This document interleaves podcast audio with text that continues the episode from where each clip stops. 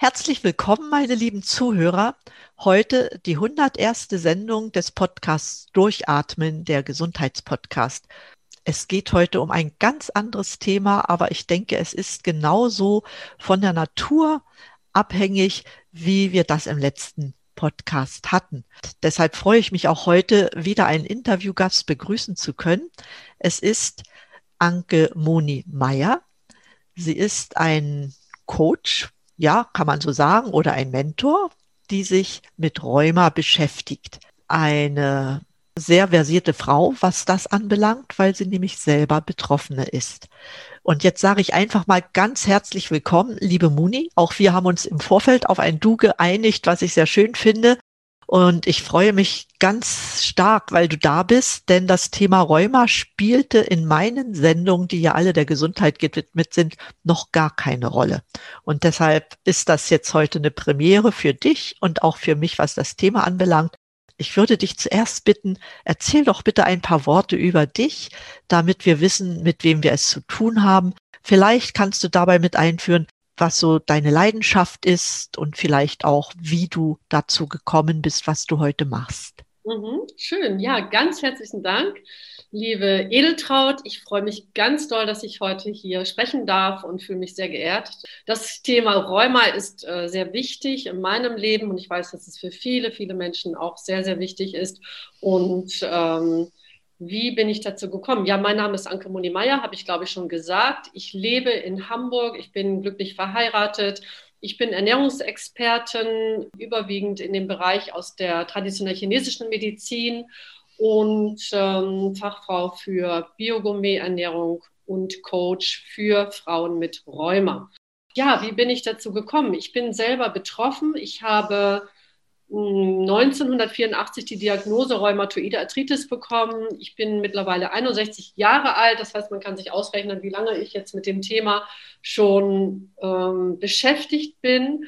Und ich habe damals diese ähm, Diagnose bekommen. Und das war natürlich ein ziemlicher Schock für mich, obwohl ich gar nicht so richtig wusste, was da auf mich zukommt.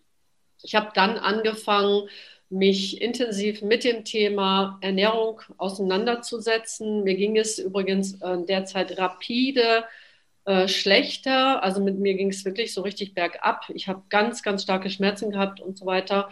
Für mich war es allerdings wichtig herauszufinden, was habe ich oder was kann ich in meinem Leben verändern oder was hat das mit mir zu tun, dass es mir so schlecht ging. Und äh, da habe ich sozusagen nach natürlichen Wegen gesucht um Linderung zu finden für meine extrem starken rheumatischen Beschwerden und ähm, habe mich dann, habe dann gedacht, das muss auf jeden Fall was mit der Ernährung zu tun haben. Da bin ich, äh, glaube ich, auch, bin ich damals schon ganz richtig gelegen. Es gab zu dem Zeitpunkt keinerlei ähm, Hinweise aus dem Internet, weil das Internet war dann noch gar nicht so da für uns. Ärzte haben auch gedacht, das hat mit Ernährung gar nichts zu tun. Das heißt, da war ich ziemlich alleine auf mich gestellt. Ne? Das hört sich ja äh, sehr spannend an, weil Ernährung, denke ich mir, ist schon ein ganz richtiger Gedanke von dir gewesen. Denn ich gehe davon aus, eigentlich mache ich das bei jeder Erkrankung, dass ich sage, ich habe ja Mitochondrienmedizin gemacht, es stimmt etwas mit der Physiologie in dem Körper nicht. Und dann ist eigentlich auch die Erkrankung egal. Wenn die nämlich nicht stimmt, der eine bekommt Rheuma, der zweite Diabetes, der dritte bekommt vielleicht irgendwas mit den Nieren oder hat eine andere Stoffwechselerkrankung. Und da über die Ernährung das zu verändern, das ändert ja auch was in der Physiologie in unserem Körper. Das heißt, wir müssen ja irgendwie wieder dafür sorgen, dass die Vitalstoffe wieder in der richtigen Konzentration zur Verfügung stehen, um letztendlich Energie produzieren zu können dein Ziel war es ja dabei mit Sicherheit auch, dass dein Leben erstens ohne Schmerzen, zweitens wolltest du weiter auch selbstbestimmt dein Leben führen und hm, die Ernährung, sagtest du schon, spielt eine große Rolle. Wie hast du denn das konkret gemacht, diese Ernährungsumstellung? Das war bestimmt nicht einfach. Nein, das war nicht einfach, zumal ich am Anfang einfach nicht wusste, was ich machen sollte. Ich habe zu dem Zeitpunkt dann so verschiedene moderne, also so, so Ernährungsgeschichten, äh, die so aufgekommen sind zu dem Zeitpunkt wie Fit for Life ausprobiert oder ich habe mal versucht zu fasten, das ist mir nicht gelungen oder es hieß, ja, man soll viel trinken, das ist gesund. Ja, aber alles insgesamt hat mir überhaupt nicht weitergeholfen, sodass ich dann irgendwann so glücklich war, auf ein ganzheitliches System zu stoßen und auf eine traditionelle Herangehensweise. Und die habe ich gefunden in der fernöstlichen Medizin. Da gehört ja die makrobiotische Ernährung für mich mit dazu. Das war so das Erste, worauf ich gestoßen bin. Und das war für mich wirklich eine Offenbarung, weil es da sehr klare Anweisungen, ganz klare Hinweisungen, Hinweise gab, die ich anwenden konnte. Und die machten für mich auch Sinn. Das hat mich überzeugt. Und später kam dann noch die traditionelle chinesische Medizin hinzu und die Fünf-Elemente-Ernährung. Das hat für mich das Bild so rund gemacht. Ja, das, das hat eigentlich so dazu geführt, äh, dass ich, oder beziehungsweise das war einfach dann so der Ansatz, den ich gefunden habe für mich und der mir dann auch wirklich geholfen hat, muss ich sagen. Und äh, das waren dann nicht nur so einzelne Informationen, sondern es war wirklich etwas Zusammenhängendes, was ich aus, äh, dann angewandt habe. Ne? Das, das finde ich persönlich sehr spannend, weil ich habe mich damit noch nie auseinandergesetzt, wahrscheinlich, weil ich es auch nicht musste, zum Glück. Ja. ja, ich kann mir vorstellen, dass auch nicht jeder, der jetzt den Podcast hört, weiß, was sich dahinter verbirgt. Vielleicht magst du ja ein paar kleine Ausführungen. Ich weiß, das ist äh, Bestandteil deines Coaching-Programms und du kannst ja auch nicht die ganze Vielfalt dieses Programms darstellen, aber vielleicht so, dass man einen kleinen Einblick hat, was verbirgt sich dahinter. Ja, genau. Also die Fünf-Elemente-Ernährung äh, ist ja so aus dem Erfahrungsschatz der traditionellen chinesischen Medizin entstanden. Das äh, sind ganz einfache Prinzipien, die aber sehr, sehr wertvoll sind. Sie sind aus Natur, das ist aus Naturbeobachtung entstanden, also die Fünf-Elemente-Lehre ist aus, äh, aus der Naturbeobachtung entstanden und der Mensch wird dort als Teil der Natur betrachtet. Und man kann sagen, das Verbindungsglied zwischen Mensch und Natur ist die Nahrung. Wenn wir uns zum Beispiel wirklich jahreszeitlich ernähren, ist es so, dass wir uns in den Jahreszeiten einfach angenehm fühlen und wohlfühlen. Wir können sozusagen mit der Natur mitschwingen. Wenn wir uns konträr zu der Jahreszeit und zu dem Klima ernähren, dann kann es sein, dass wir uns zum Beispiel in verschiedenen Jahreszeiten äußerst unwohl fühlen und auch vielleicht eher krank werden. Ja, also das kann zum Beispiel sein, wenn wir, das ist ja ein ganz simples Beispiel, wenn wir im Winter immer nur Orangen essen und viel Zitrusfrüchte, weil wir denken, da ist viel Vitamin C drin, aber wir bedenken eben nicht oder es wird nicht bedacht, dass zum Beispiel Zitrusfrüchte sehr stark abkühlend wirken das heißt, wenn wir hier einen richtigen Winter haben und wir kühlen uns ab mit unserem Vitamin C über die Orangen, dann und gehen dann vor die Tür, dann sind wir natürlich unglaubliche Angriffsfläche für diese Kälte, die wir draußen erleben. Das finde ich äußerst spannend. Also ich bin ja auch bei denen, die ihre Orangen im Winter essen, weil sie da am besten schmecken. Gar nicht wegen des Vitamin C, weil ja, wenn man sie nicht vor Ort isst, sondern hier aus, dem, aus der Kaufhalle holt, dann weiß ich, da ist nicht mehr die Menge an Vitamin C drin, die, ja, war, die ja. war ursprünglich da drinne war. Aber könnte man das auch so sehen, dass zum Beispiel, du sagtest ja saisonal, also ist nicht unbedingt die Erdbeere jetzt im Winter. Nee, genau. Ne? Oder die Weintraube, ne? die wächst da jetzt auch nicht, sondern deshalb bin ich auch bei der Orange, weil die jetzt wächst. Also es ist so, die, die Orange wächst, aber die wächst ja nicht bei uns. Genau. Also hier in Hamburg wächst ja keine Orange, dafür ist es viel zu kalt. Und man muss es auch dogmatisch sehen. Das heißt, äh, also ich esse auch mal eine Orange, weil die sind so lecker, ja, die dann da angeboten werden im Bioladen. Also sind sowas von toll. Also es ist nicht dogmatisch, ja. Aber es ist äh, zum Beispiel Kohl, zum Beispiel der Kohl, ob das jetzt der Wirsingkohl ist, zum Beispiel der Wirsingkohl hat unglaublich viel Vitamin C. Ja.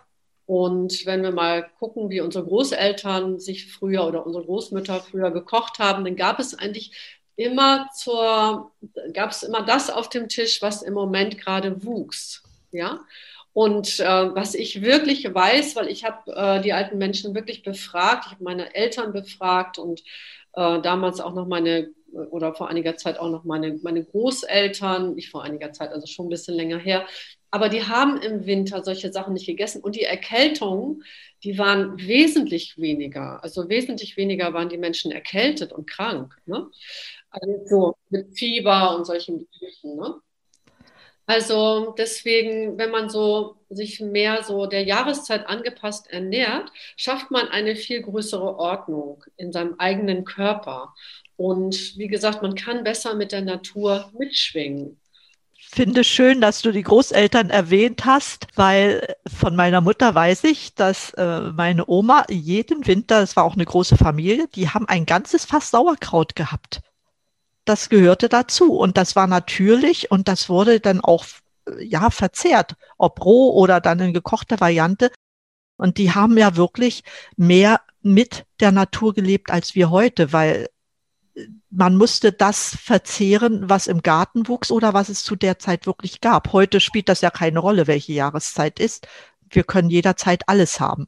Genau, das ist so. Und deswegen, viele Menschen haben gar keine Orientierung mehr. Also wir können Kiwis essen im Winter, wir können Eis essen, wir können Eiscreme essen und solche Sachen. Also genau. Und dadurch stören wir ganz empfindlich die sagen wir mal, die Ordnung in unserem Körper, das Bedürfnis nach Wärme im Winter oder im Sommer eben auch ein bisschen mehr Abkühlung, obwohl zum Beispiel unser Verdauungssystem auch im Sommer warmes, gekochtes Essen braucht. Und äh, natürlich essen wir, wenn es sehr heiß ist, mehr Wassermelonen und mehr Salat und solche Sachen. Also Rohkost ist ja nicht verboten. Das ist ja auch wahnsinnig lecker und wir haben natürlich ein Bedürfnis danach, uns abzukühlen. Aber auch im Sommer sollten wir darauf achten, möglichst warmes, gekochtes Essen zu uns zu nehmen. Also es muss nicht unbedingt warm sein, aber zumindest gekochtes Essen zu uns zu nehmen, weil da ist sozusagen die Information an Wärme auch weiterhin gespeichert, selbst wenn wir es in Zimmertemperatur zu uns nehmen. Also das sind so Prinzipien eben, dass wir jahreszeitlich essen, uns den Jahreszeiten anpassen. Im Frühling essen wir auch warmes, gekochtes Essen, aber wir essen vielleicht mehr Sprossen mittlerweile, also Sprossen zum Beispiel nehmen wir dazu oder wir essen Wildkräuter und verarbeiten die zu einem Salat und essen das zu unserem Essen dazu. Einfach so ein bisschen gucken, in welcher Jahreszeit befinden wir uns, gucken, was wächst eigentlich bei uns und äh, genau. Ja, ich denke, das ist auch eine Empfehlung, die man auch gesunden Menschen weitergeben kann, ne, damit sie erst gar nicht krank werden. Ne? Ernährt euch Jahreszeiten entsprechend, gesund, mit natürlicher Kost und dann kann euch schon mal wenig passieren. Wie, wie hältst du es mit dem Trinken?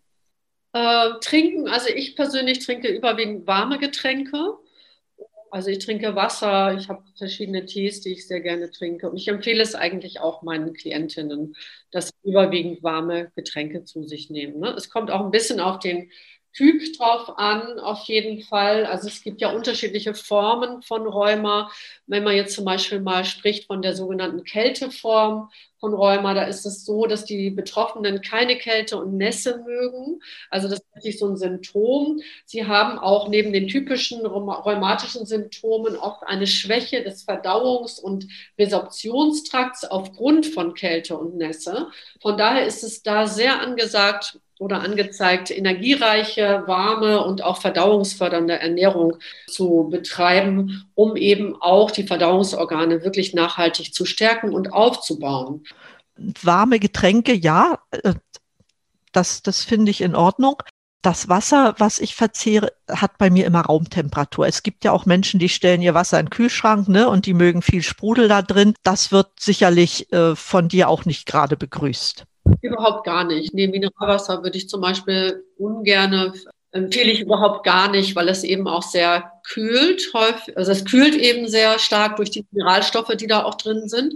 Und es ist eben auch äh, sehr salzhaltig. So, ne? Man nimmt über das Mineralwasser doch sehr viel Salz zu sich.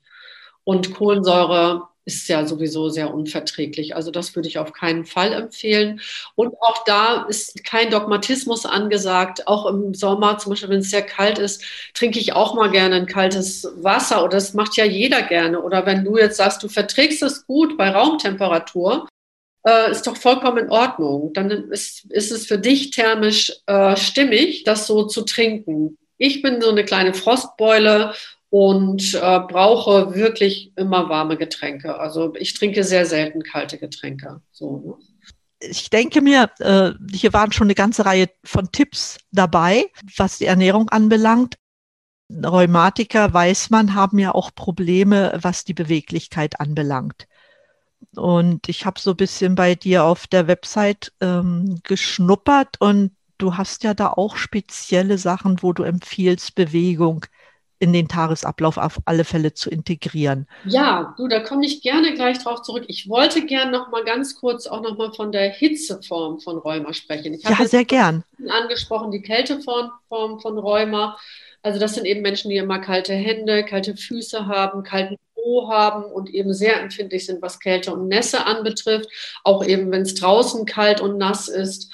Und da kann ich sagen, also sowas äh, kälteerzeugende Lebensmittel sind zum Beispiel äh, Tomaten, Gurken, Paprika, Salate, auch Zit äh, Zitrusfrüchte, Orangen, Mandarinen, Zitrone, Bananen, um das nochmal zu sagen. Und eben, was viele Frauen so schön finden und auch so, das sind eben oft auch Frauen, die dann so ausgekühlt sind, sage ich mal, bei den Männern weiß ich jetzt nicht, findet man das ganz sicherlich auch, aber viele Frauen bevorzugen eben sowas wie Salate und Milchprodukte, weil es eben auch, äh, weil sie oft so figurbewusst sind und äh, ja, kühlen sich damit aber unglaublich ab. Und äh, genau, das wollte ich einfach noch mal kurz sagen. Genauso bei der Hitzeform von Rheuma ist es so, dass äh, da eben handelt es sich mehr um entzündliche Hitzetoxine, die wiederum verantwortlich sind für Schwellungen, Deformation von Gelenken und äh, eben auch Ablagerung oder Belastung der Haut mitverantwortlich sind.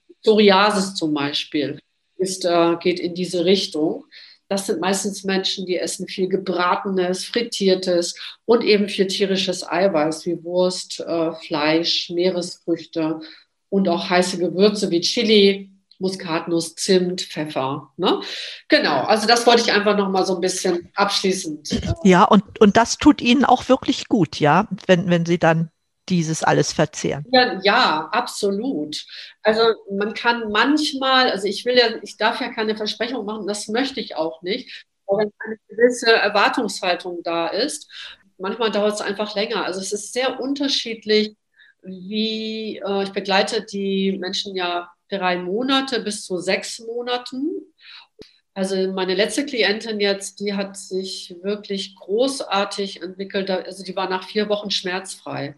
Also das finde ich wirklich enorm. Also bei mir selber hat es relativ lange gedauert. Also ich mag es gar nicht laut sagen, aber es hat wirklich lange gedauert. Aber ich war auch sehr, sehr schwer krank. Also bei mir hat es fast zwei Jahre gedauert. Ne? Ja, das ist wirklich lange. Und ich weiß, eine Kollegin von mir, die, die hat ein Jahr gebraucht. Aber es lohnt sich, weil ein Jahr geht eigentlich schnell vorbei. Also es, äh, es lohnt sich. Ich finde, es ist immer besser, als gar nichts zu tun und dann sich mit Schmerzmitteln vollzustopfen. Wobei ich immer sage, Schmerzmittel, die helfen nicht wirklich. Nee, die überdecken. Eine Illusion, die man dann hat, aber die Krankheit wird davon nicht besser. Während mit Ernährung hat man ja die Chance, dass es besser wird, weg von den Schmerzmitteln und auch ein besseres Wohlbefinden. Absolut. Ja. Genau, man arbeitet da mehr an der Ursache. Ne? Genau, so sehe ich das auch. Das, das ist ja auch immer wichtig, dass man da guckt, was kann ich ursächlich beseitigen. Auf jeden Fall, ne? Genau. Ja. Dann kommen wir jetzt zur Bewegung, ja. Unbedingt, ja, genau. Also Bewegung ist auch ein wichtiger Faktor, der spielt auch in meinem Coaching eine Rolle. Und äh, ich frage natürlich immer meine Coaches, ähm, hast du vielleicht schon ein Ernährungsprogramm, machst du irgendwas? Also viele machen auch schon Yoga oder gehen reiten oder machen irgendwelche tollen Sachen. Da muss man dann auch gar nicht viel machen. Und das sollen sie auch weiter behalten, weil das soll natürlich nicht in Stress ausarten. Und Ich weiß aber auch, dass manche das völlig übertreiben, weil sie immer hören, Bewegung ist so gut, Bewegung ist so gut und dann wahnsinnig wie die Verrückten irgendwie nach Feierabend dann noch Sport betreiben. Also das würde ich auf gar keinen Fall machen, weil wenn der Körper so angegriffen ist, sage ich mal, angeschlagen ist, braucht er auch Entspannung und Ruhe und da ist es besser eigentlich moderate Sachen zu machen und dafür regelmäßig etwas zu machen. Das kann zum Beispiel Yoga sein das kann sowas sein wie Wandern gehen, Spazieren gehen, einfach in dem Tempo, wie man es kann, weil das ist ja auch immer unterschiedlich, je nachdem, wie gerade der Krankheitszustand auch ist oder wie stark die Schmerzen sind. Radfahren ist schön, Schwimmen, sowas wie Tai Chi kann ich sehr empfehlen. Und ich selber mache tibetisches Heil-Yoga. Und das bringe ich auch gerne meinen Klientinnen bei. Also das machen wir auch innerhalb des Yogas. Also wenn das äh, angefragt ist oder wenn die sagen, ja, oh toll, das möchte ich gerne lernen, dann kann ich das sehr empfehlen. Das tibetische Heil-Yoga ist äh, Bestandteil der tibetischen Medizin und ähm, wird angewandt bei verschiedenen Befindlichkeiten, bei verschiedenen körperlichen Befindlichkeiten, die wir haben, ob das jetzt Verdauungsstörungen sind zum Beispiel, aber eben auch für die Flexibilität, dann für die Organe werden unterstützt. Und die ersten Übungen sind, äh, werden auch nach den Elementen benannt und sind die fünf Elemente-Übungen. Das Schöne an dieser Art von Yoga ist, dass, es sich, dass man es sehr angepasst an den körperlichen Zustand betreiben kann und dass es ganz viele Übungen sind, wo ausdrücklich steht, nützlich bei Rheuma, bei Arthritis, bei Arthrose, und ähm, das Schöne ist, dass es dann nicht sowas gibt wie den Sonnengruß, den ich zwar toll finde, aber die meisten Menschen mit Rheuma können den nicht ausführen, weil sie sich ganz schlecht auf die Hände aufstützen. Ja. Also solche Übungen gibt es da zum Beispiel gar nicht. Und äh, wie gesagt, man kann das immer anpassen an den Körper und kann das auch auf dem Stuhl machen. Das, das ist äh, sehr, sehr schön, weil ich muss mal auf meine letzte Sendung zu sprechen kommen. Wir hatten über Pfarrer Kneip gesprochen, ja? Ja. Schon er sagte, dass es auf moderate Bewegung ankommt. Also es ist immer besser, oder auch, ich hatte hier im Interview den Dr. Ben Bark, ein Sportwissenschaftler. Und der plädiert auch dafür zu sagen, also macht lieber über den Tag verteilt ein paar kleine Übungen, als dann am Abend stundenlang joggen zu gehen. Ja, damit schadet ihr eurem Körper, aber mit den Übungen zwischendurch äh, seid ihr auf der sicheren Seite und ihr tut, tut eurem Körper, und er sprach hier jetzt von gesunden und von kranken Menschen, aber ich glaube, das gilt ja bei jedem. Und äh, für Gesunde, so, so wie ich, ich laufe ja nun jeden Tag anderthalb Stunden und frische Natur ist wichtig. Aber es kommt gar nicht auf die anderthalb Stunden an. Eine halbe Stunde täglich für sich, für Bewegung, moderat, da hat man eine ganze Menge getan, ob man nur krank ist oder nicht. Ne? Und bei Kranken, also ich finde, je kranker einer ist, desto vorsichtiger muss man das ja auch angehen. Ja, unbedingt. Weil es ist nicht gut, wenn wir uns, wenn wir jetzt zum Beispiel wirklich geschwächt sind, wenn der Körper geschwächt ist, dass wir uns so auspowern, weil wir brauchen die Kraft für die Heilung, um wieder auf die Füße zu kommen. Ne? Genau so ist es. Äh, sag mal, spielen äh, Vitalstoffe bei dir auch eine Rolle in der Praxis?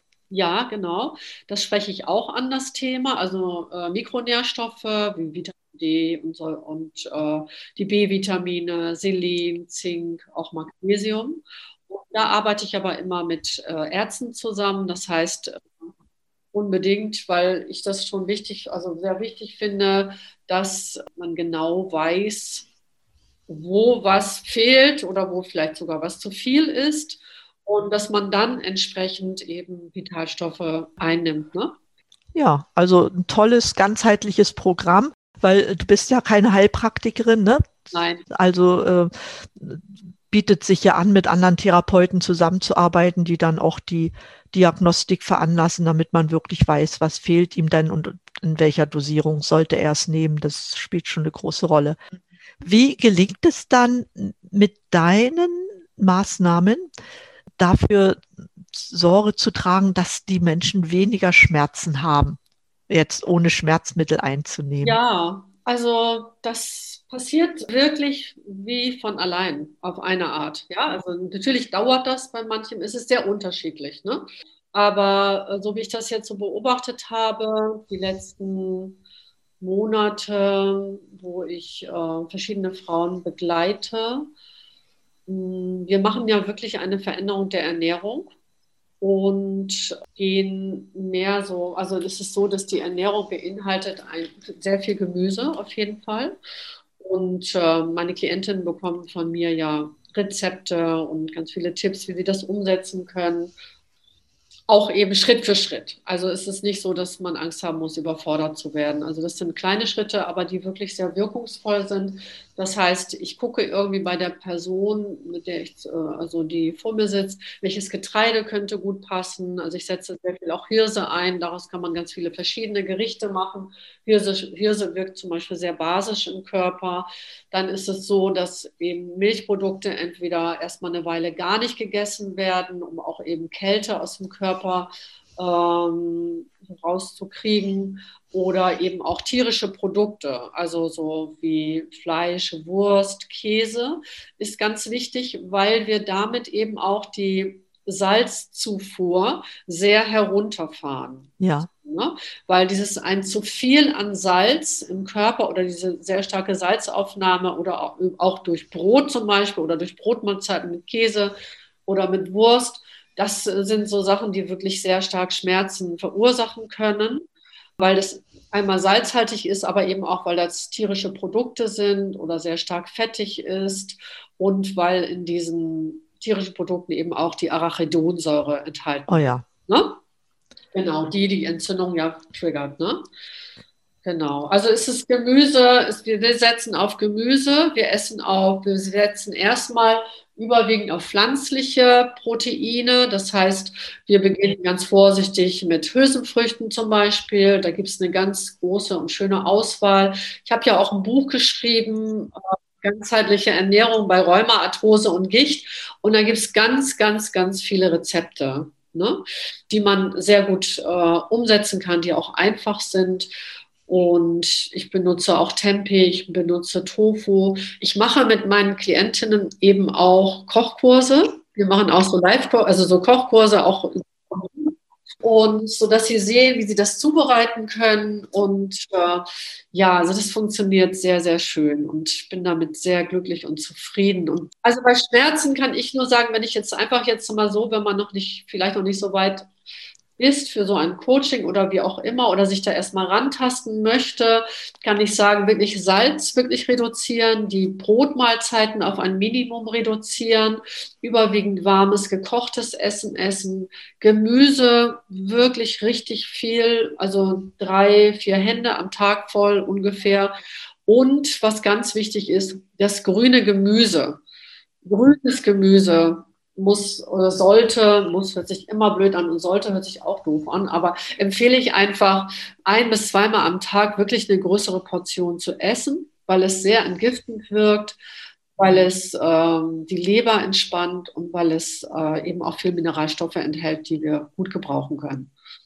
Da sind ja auch sehr viele Antioxidantien drin, gerade im grünen Gemüse.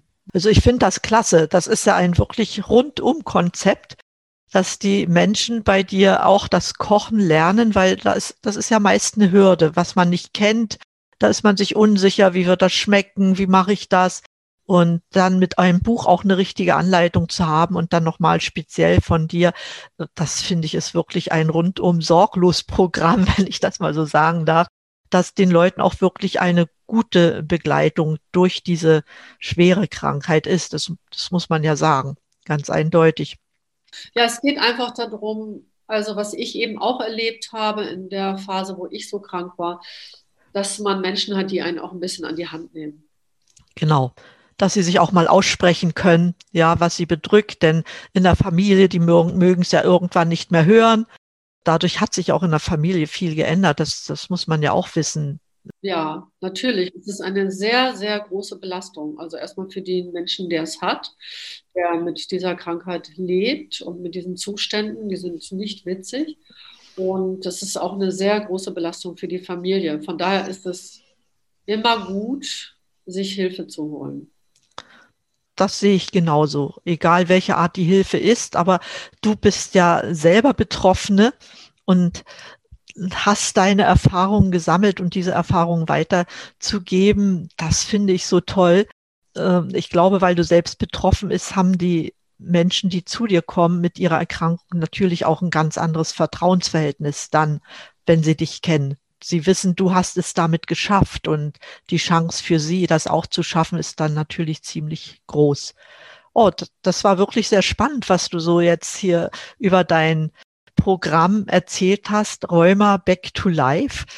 Das äh, hört sich alles nicht nur gut an, sondern ich denke, es ist auch gut. Vor allen Dingen geht es ja darauf hinaus, die, die Abwehrkräfte der Leute zu stärken, sie wieder auf ein Niveau zu bringen, wo sie sich einfach wieder wohler fühlen. Da danke ich dir erstmal dafür, dass du das so schön ausgeführt hast. Ich habe hier zum Schluss ja immer noch ein paar kleinere Fragen ja, damit die Menschen wissen, womit beschäftigt sie sich denn noch? Was sind denn so ihre Vorbilder? Von wem hat sie was gelernt? Das ist für mich spannend, sicherlich auch für die, die hier zuhören. Und da wollte ich dich erstmal fragen nach deinen Vorbildern. Ja, da habe ich verschiedene. Ich habe auch, äh, genau, also ich habe einmal, gibt es die Dr. Sarah Blum, ähm, ist eine Ärztin, die macht funktionale oder funktionelle Medizin, die lebt in Amerika und ich beschäftige mich ganz viel eben äh, mit dem Thema Autoimmunerkrankungen, habe da auch, lese da sehr viele Bücher dazu und sie hat selber auch ganz tolle Bücher geschrieben, hat selbst zwei Autoimmunerkrankungen, einmal eine Hashimoto und äh, rheumatoide Arthritis und hat beides zum Stillstand gebracht und hilft eben auch anderen Menschen äh, wieder auf die Füße zu kommen und damit zu leben und hat wirklich sehr, sehr gute Bücher äh, dazu geschrieben. Und ein weiterer ganz toller Mensch in meinem Leben ist der Tulku Lobsang Rinpoche und äh, den ich eben über das Lujong Yoga kennengelernt habe äh, innerhalb meiner Yoga-Ausbildung. Und ähm, es ist ein ganz hoher tibetischer Meister. Ich bin keine Buddhistin, aber ich bin ganz verliebt in Tulku Lobsang, weil ich finde, er ist der liebenswürdigste Mensch, den ich äh, je kennengelernt habe. Also ich mag den wahnsinnig gern und hat so eine Gelassenheit und so eine Ruhe. Und auch jetzt in Corona-Zeiten hat er auch viel Vorträge dazu gehalten. Und ja, das, den bewundere ich einfach und bin sehr gern in seiner Gesellschaft, was leider äh, nicht so möglich ist, weil er im Moment auch nicht äh, äh, touren kann. Ne? Der geht auch von Stadt zu Stadt und hat, hält da Lectures und ähm, da bin ich immer dabei und ich finde ihn einfach großartig, muss ich sagen. Also er hat auch Lujong Yoga nach Deutschland gebracht. Toll. Ja. Also ich kannte den Namen nicht einmal. Ich glaube, du musst ihn mir auch aufschreiben, damit ich für meine Shownotizen dann parat habe. Spannend das interessiert mich natürlich jetzt auch. Du hast ja nun dein Buch selbst geschrieben ne, über die Ernährung bei Rheuma. Was liest du denn so? Gibt es da ein spannendes, womit du jetzt beschäftigt bist? Vielleicht auch abseits von Rheuma? Ja, also ich bin ja auch, äh, nachdem ich dann so damals, also nachdem ich gesund geworden bin oder wieder wesentlich gesünder geworden bin, habe ich mich ja fortgebildet ähm, in verschiedenen Bereichen, aber vor allen Dingen eben in, in dem Thema äh, zum Thema Ernährung. Das Thema Ernährung ist wirklich meine große Leidenschaft. Das interessiert mich brennend. Du wirst bei mir nur Bücher finden über Ernährung, weil ich kaufe mir selten andere Bücher und äh, leise mir die ehrlich gesagt immer aus aus der Bücherhalle hier in Hamburg. Und da habe ich jetzt gerade, weil ich eben auch Eventköchin lange gewesen bin, habe ich jetzt gerade, lese ich ein Buch von Bill Bufford. Bill Bufford äh, ist ein Journalist, der irgendwie immer so sehr herausfordernde Sachen macht. Unter anderem äh, hat er eine Kochausbildung gemacht äh, zum italienischen Koch. Und das beschreibt er und das ist so witzig und für mich wahnsinnig interessant, weil er in New York lebt und dort in diese Restaurants geht, immer zu den Sterneköchen und dort ähm, lernt und eben von der Pike auf lernt und auch so richtig beschreibt er dann die ganze Hierarchie, diese Hierarchien, die da stattfinden und der ganze Stress und so weiter. Es ist wahnsinnig interessant und witzig. Und das äh, erste Buch, was er geschrieben hat, hat heißt Hitze weil da, wo er gearbeitet hat, muss es unerträglich heiß gewesen sein. Und äh, jetzt lese ich gerade ein Buch von ihm. Er lernt jetzt gerade französische Küche. Also in dem Buch, das hat er 1997 oder so geschrieben. Und das finde ich auch unsagbar interessant. Also das liebe ich einfach. Ja, es, es ist ja oft so, dass man sich auch in seiner Freizeit mit dem beschäftigt, was man am meisten liebt. Ja, das stimmt. Glaube ich schon. Ja. Das ist ja, es ist ja auch wichtig, dass man ja über den Tellerrand guckt und sagt, ja, da gibt's noch eine andere Küche, hier kann ich vielleicht auch noch was draus lernen. Das finde ich schon gut. Hm, gibt es auch noch einen Lebenswunsch, den du dir jetzt so noch erfüllen möchtest? Ich meine, wir haben ja immer Wünsche, aber einer, an dem du so richtig interessiert bist, was vielleicht auch so ein kleines Ziel für dich ist. Ja, das ist tatsächlich ein Ziel. Ich habe tatsächlich einen kleinen Lebenstraum, sage ich jetzt mal. Also ich möchte gerne ähm, so eine Art, so ein kleines Zentrum eröffnen. Und in dem möchte ich auch leben und wohnen. Da möchte ich gerne Yoga geben, da möchte ich gerne meine Beratung geben und ich möchte auch sehr gerne dort Kochkurse geben können. Also es muss ein bisschen größer sein und da bin ich schon so ein bisschen auf der Suche. Ich möchte auch einen Raum haben, den ich vermieten kann. Ich habe zum Beispiel einen Freund, der macht äh, Quantenheilung, der sucht einen Raum. Da habe ich schon gesagt, ich werde dir bald einen Raum präsentieren, den du mieten kannst. Und ja, das ist so mein Traum. Da habe ich total Lust so. Und da irgendwie auch, dass die Küche so der Mittelpunkt ist wo äh, einmal Veranstaltungen stattfinden können. Ich möchte, ich wohne im Moment in einer kleinen Wohnung und hab, lade hier nicht so gerne Leute ein. Ich möchte gerne Frühstücke, äh, Frühstücks, so eine Art Brunch veranstalten können, wo ich meine Freundinnen einlade und so viele verschiedene Frauen oder auch Männer natürlich, äh, wo wir uns austauschen. Also so, dass so solche Sachen da stattfinden können. Das finde ich, also du hast schon sehr konkrete Vorstellungen von dem, was du da willst. Das ist ja in deinem Gedächtnis eingegraben. Und äh, ich weiß, dass solche, solche Träume sich erfüllen. Weil, äh, ja, wenn du erzählst, das hört sich so an, als ob du es schon hättest. Und das ist ein ganz, ganz gutes Zeichen. Also ich denke, das wird auch gar nicht so lange dauern. Da, Schön, danke. Da drücke ich dir für die Daumen und äh, ja, du kannst ja da sehr viel realisieren. Ja, ein, einerseits mit Freunden, einerseits ja auch mit deinen Klienten das eine oder andere hm, richtig schön durchführen und die Atmosphäre stimmt ja dann mit Sicherheit auch. Das finde ich richtig gut. Sag mal, gibt es noch so einen letzten Tipp, den du unseren Hörern mit auf dem Weg gehen könntest? Es sind nun nicht alles Kranke, die hier zuhören, aber so ganz allgemein. Meine, vieles, was deinen Klienten hilft, hilft mit Sicherheit auch uns, die wir relativ gesund sind oder die wir meinen, dass wir gesund sind.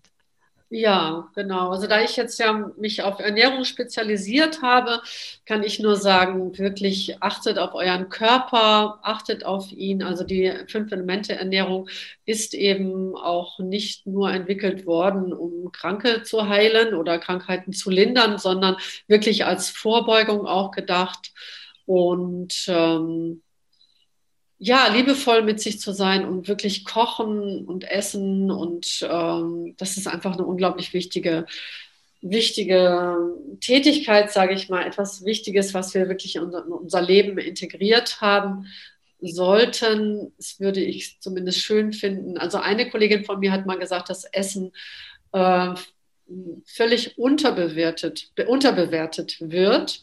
Und da hätte ich es ganz gerne, das, oder würde ich mir wünschen, oder äh, dass das wieder mehr so einen höheren Stellenwert bekommt, einfach im Leben der Menschen. Genau. Das ist ein, ein wunderschöner Wunsch, weil Essen ist ja nicht nur das, was Leib und Seele zusammenhängt, sondern Essen ist ja auch Kultur. Genau. Ja, und das finde ich richtig toll, dein Wunsch. Und ich möchte dir sehr herzlich danken für dieses wirklich sehr interessante Interview. Ich glaube, nicht nur ich, sondern auch die Zuhörer haben eine ganze Menge dabei gelernt. Und jetzt kommt es dabei darauf an, nicht nur das Gelernte gehört zu haben, sondern auch das eine oder andere für sich umzusetzen. Und deshalb nochmal vielen Dank, liebe Moni. Vielen Dank euch fürs Zuhören, für eure Zeit, die ihr wieder investiert habt. Und wie immer sage ich euch zum Schluss, bleibt gesund, schaltet auch wieder ein und atmet richtig durch. Eure Edeltraut Herzberg heute mit Anke Muni Meier. Tschüss, vielen Dank.